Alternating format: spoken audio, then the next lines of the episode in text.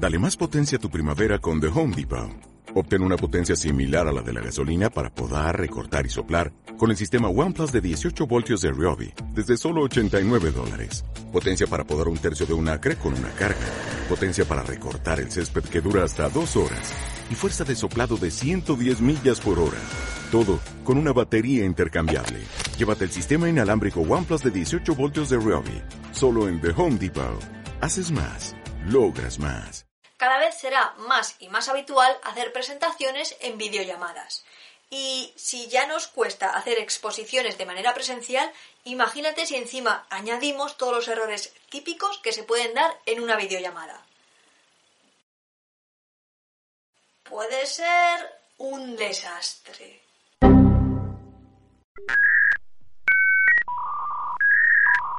¿Quieres aprender los mejores consejos técnicos para hacer tu presentación online? Pues quédate porque hoy comienza la presentación de tu vida. Hola, yo soy Irune y esto es la presentación de tu vida, el canal de YouTube que te ayudará a convertirte en el mejor domador de palabras que puedas llegar a ser. El fondo. Elige la habitación correcta desde la que hacer tu presentación online todos los presentes van a entender perfectamente que estés trabajando desde casa. Pero aún así tienes que prestarle un mínimo de atención a la estancia desde la que vas a retransmitir. Intenta elegir un fondo sobrio que no llame demasiado la atención, como puede ser una pared lisa o con poca decoración. Si resulta que los únicos rincones disponibles que tienes en la casa están llenos de estanterías o de armarios, entonces asegúrate de que están bien organizados. Nada de tener la ropa completamente tirada sobre la silla o la cama. La idea es que haya los menos elementos posibles que distraigan la atención de tu audiencia. Y ten cuidado también con los elementos personales que dejas visibles en el encuadre, como fotos por ejemplo. Tú decides si quieres que toda tu audiencia virtual los vea.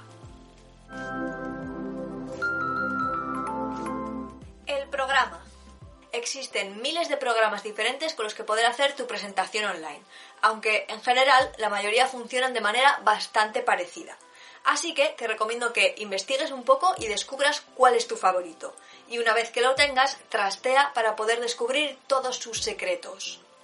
Un ponente que no está familiarizado con el equipo técnico que va a utilizar es un ponente que tiene muchísimas posibilidades de ponerse nervioso en cuanto no encuentra un botón o hay alguna cosa que no se ve o no se oye como debería. ¿Y qué pasa si yo soy el invitado y no tengo ningún tipo de control sobre el programa que se va a utilizar? Entonces, cuando concretes la exposición o unos días antes de que ésta tenga lugar, pregúntale al responsable de la reunión y así vas a tener tiempo de poder echarle un vistazo al programa. Probablemente te des cuenta de que el software que han elegido es bastante similar al que tú ya conoces, así que no tendrás mayor problema. Calidad de imagen y audio. Que estos dos elementos funcionen correctamente es esencial para cualquier presentación online. A día de hoy, con la calidad que ofrecen los portátiles puede ser suficiente, pero aún así hay cosas que tienes que tener en cuenta. En cuanto a la imagen, no es necesario que la calidad de imagen sea tan grande que tus asistentes piensen que están en el cine.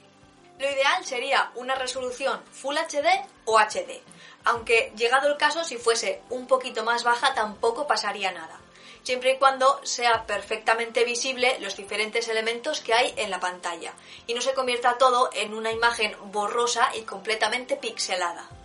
Y respecto al audio, una buena calidad de audio, aunque parezca mentira, es muchísimo más importante que una buena calidad de imagen. Toleramos mucho mejor una mala imagen que un mal audio, y por eso tenemos que cuidar del micrófono con el que vamos a presentar. Esto es la presentación de tu vida, el canal de YouTube que te ayudará a convertirte en el mejor tomador de palabras que puedas llegar a ser. Esto es la presentación de tu vida, el canal de YouTube que te ayudará a convertirte en el mejor tomador de palabras que puedas llegar a ser.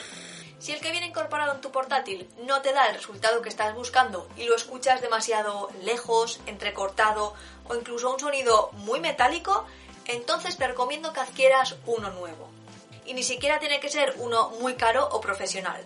Te sirve uno de estos pequeñitos que son de solapa, que te lo pones aquí al lado, o incluso el propio micrófono que viene incorporado en los cascos de tu iPhone. Conexión de Internet. Que estés exponiendo y que de repente cada 2x3 tu conexión a Internet se caiga es una pesadilla. Más que nada porque te vas a poner nervioso, te vas a descentrar y encima tu público perderá el interés por tus palabras cada vez más. Y eso no es bueno. Por ello es tan importante de que te asegures de tener una buena conexión a Internet. Mi recomendación es que si puedes te conectes por cable a la red, ya que en general da muchísimos menos fallos. Y si esto no es posible, entonces dedica un tiempo antes de tu presentación a poder encontrar la zona con mejor recepción wifi de tu casa, ya que en general la señal no suele ser homogénea por todo el apartamento, debido sobre todo a paredes y diferentes materiales. Vestimenta. Vale que estás en casa. No te digo que presentes en traje y corbata, pero desde luego no te quedes en pijama o con la camiseta más vieja y con agujeros que tengas. Intenta vestir como irías de manera habitual al trabajo, o como mucho un poquito más informal, pero nada extremo. Recuerda que aunque tengas que exponer desde casa debido a las circunstancias, no es tiempo de ocio, sino de trabajo. Además, tener una vestimenta adecuada, que si no tienes muy claro cómo hacerlo, te lo dejo por aquí arriba, siempre te va a ayudar a entrar muchísimo más fácil en el papel de ponente. Planea tu material didáctico. Al igual que en una presentación tradicional, en una exposición online también tienes que pararte a pensar cuál es el material didáctico que quieres utilizar para apoyar tu charla. El cómo decidas mostrar tu charla depende de tus preferencias. Puedes optar por ocupar tú toda la pantalla, tener una pizarra al lado en la que ir escribiendo o incluso compartir tu pantalla para que todo el mundo pueda ver tus diapositivas. Porque una presentación online no está reñida con las diapositivas de PowerPoint, aunque el formato en el que las vas a mostrar depende completamente de tu creatividad. Y un pequeño consejo si decides compartir la pantalla de tu ordenador con toda tu audiencia. Ten cuidado y asegúrate de no tener documentos o contraseñas sensibles a la vista, porque todo tu público las va a ver. Anotaciones. Si pensabas que una presentación online es el escenario ideal para poder tener todo escrito y que no se note cuando lo leas, déjame decirte que mejor que ni lo intentes. Leer en exceso te llevará a apartar la vista constantemente del objetivo de tu cámara, es decir, de los ojos de tu audiencia, así como a no prestar atención a tu lenguaje no verbal e incluso hablar en un tono plano o artificial. Lo que sí puedes tener si lo necesitas es una pequeña libreta con un guion o los puntos esenciales que quieres cubrir a lo largo de la exposición y que también te va a servir para poder anotar a lo largo de la charla las diferentes ideas o preguntas que le surjan a tu audiencia. Ensaya. Enciende la cámara y grábate algún ensayo, porque es muy importante que te acostumbres a mirar al objetivo ya que la sensación es completamente diferente a mirarle al público a la cara. También te recomiendo que alguna de esas prácticas la hagas mediante videollamada y que incluyas todos los elementos posibles que sabes que vas a utilizar el día de la presentación, como son el espacio, el micrófono, la cámara, los elementos didácticos. Llama a quien sea, a tu mejor amigo, a un familiar, a tu compañero de piso que literalmente está en la habitación de al lado, lo importante es que puedas tener una evaluación de cómo se oye, cómo se ve y si realmente sabes hacer que el programa funcione. Iluminación.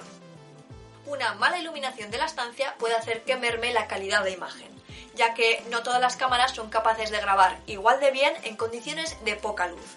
Y al final puede que te conviertas en una sombra oscura y borrosa para tu audiencia. Y ahora mismo ya no estamos en Halloween. La mejor luz para videollamadas es poder aprovechar la luz natural que te venga de alguna ventana que tengas justo enfrente. Pero en ocasiones esta luz resulta escasa y es necesario contar con iluminación adicional proveniente de las lámparas del techo, de una lámpara de mesilla o incluso de unos focos. Pon un par de ellos delante de ti a cada lado, que te enfoquen directamente, y así podrás quitar cualquier sombra innecesaria. Utilices la luz que utilices, no la pongas detrás de ti, ya que lo único que vas a conseguir es crear un efecto contraluz en el que se te va a ver completamente oscuro. Puntualidad. Es muy habitual que cuando te conectas para dar una presentación algo falle o incluso que tarde más de lo que imaginabas. Así que no esperes al último segundo para encender el ordenador y conectarte. No quieres ser de manera innecesaria ese ponente que ha tardado 10-15 minutos en comenzar su charla únicamente porque no le ha apetecido entrar antes de tiempo para solventar menudeces. Evita las distracciones. ¿Cuántos vídeos han hecho virales en estos meses porque en medio de una conferencia de repente aparecían en pantalla hijos, parejas, mascotas? Avisa en casa de a qué hora vas a hacer la presentación. Cierra la puerta e incluso deja una nota por si acaso diciendo charla en curso de tal hora a tal hora. Pon el móvil en silencio y míralo lo menos posible. Y de hecho, si puedes incluso dejarlo fuera de la habitación, muchísimo mejor, porque vas a evitar distracciones. Cierra todas las pestañas del ordenador que no sean esenciales para tu exposición, porque así evitarás perder el hilo cada vez que mires la pantalla. Y ya está, domador, hasta aquí el vídeo de hoy. Si te ha resultado útil, suscríbete por aquí abajo y no te olvides de darle a la campanita para estar siempre alerta de todas las actualizaciones de este canal. Si tienes cualquier duda, comentario o sugerencia, no te olvides ponerlo por aquí abajo que yo te responderé absolutamente a todo. Y ahora sí que tengas una feliz presentación y nos vemos en el próximo vídeo.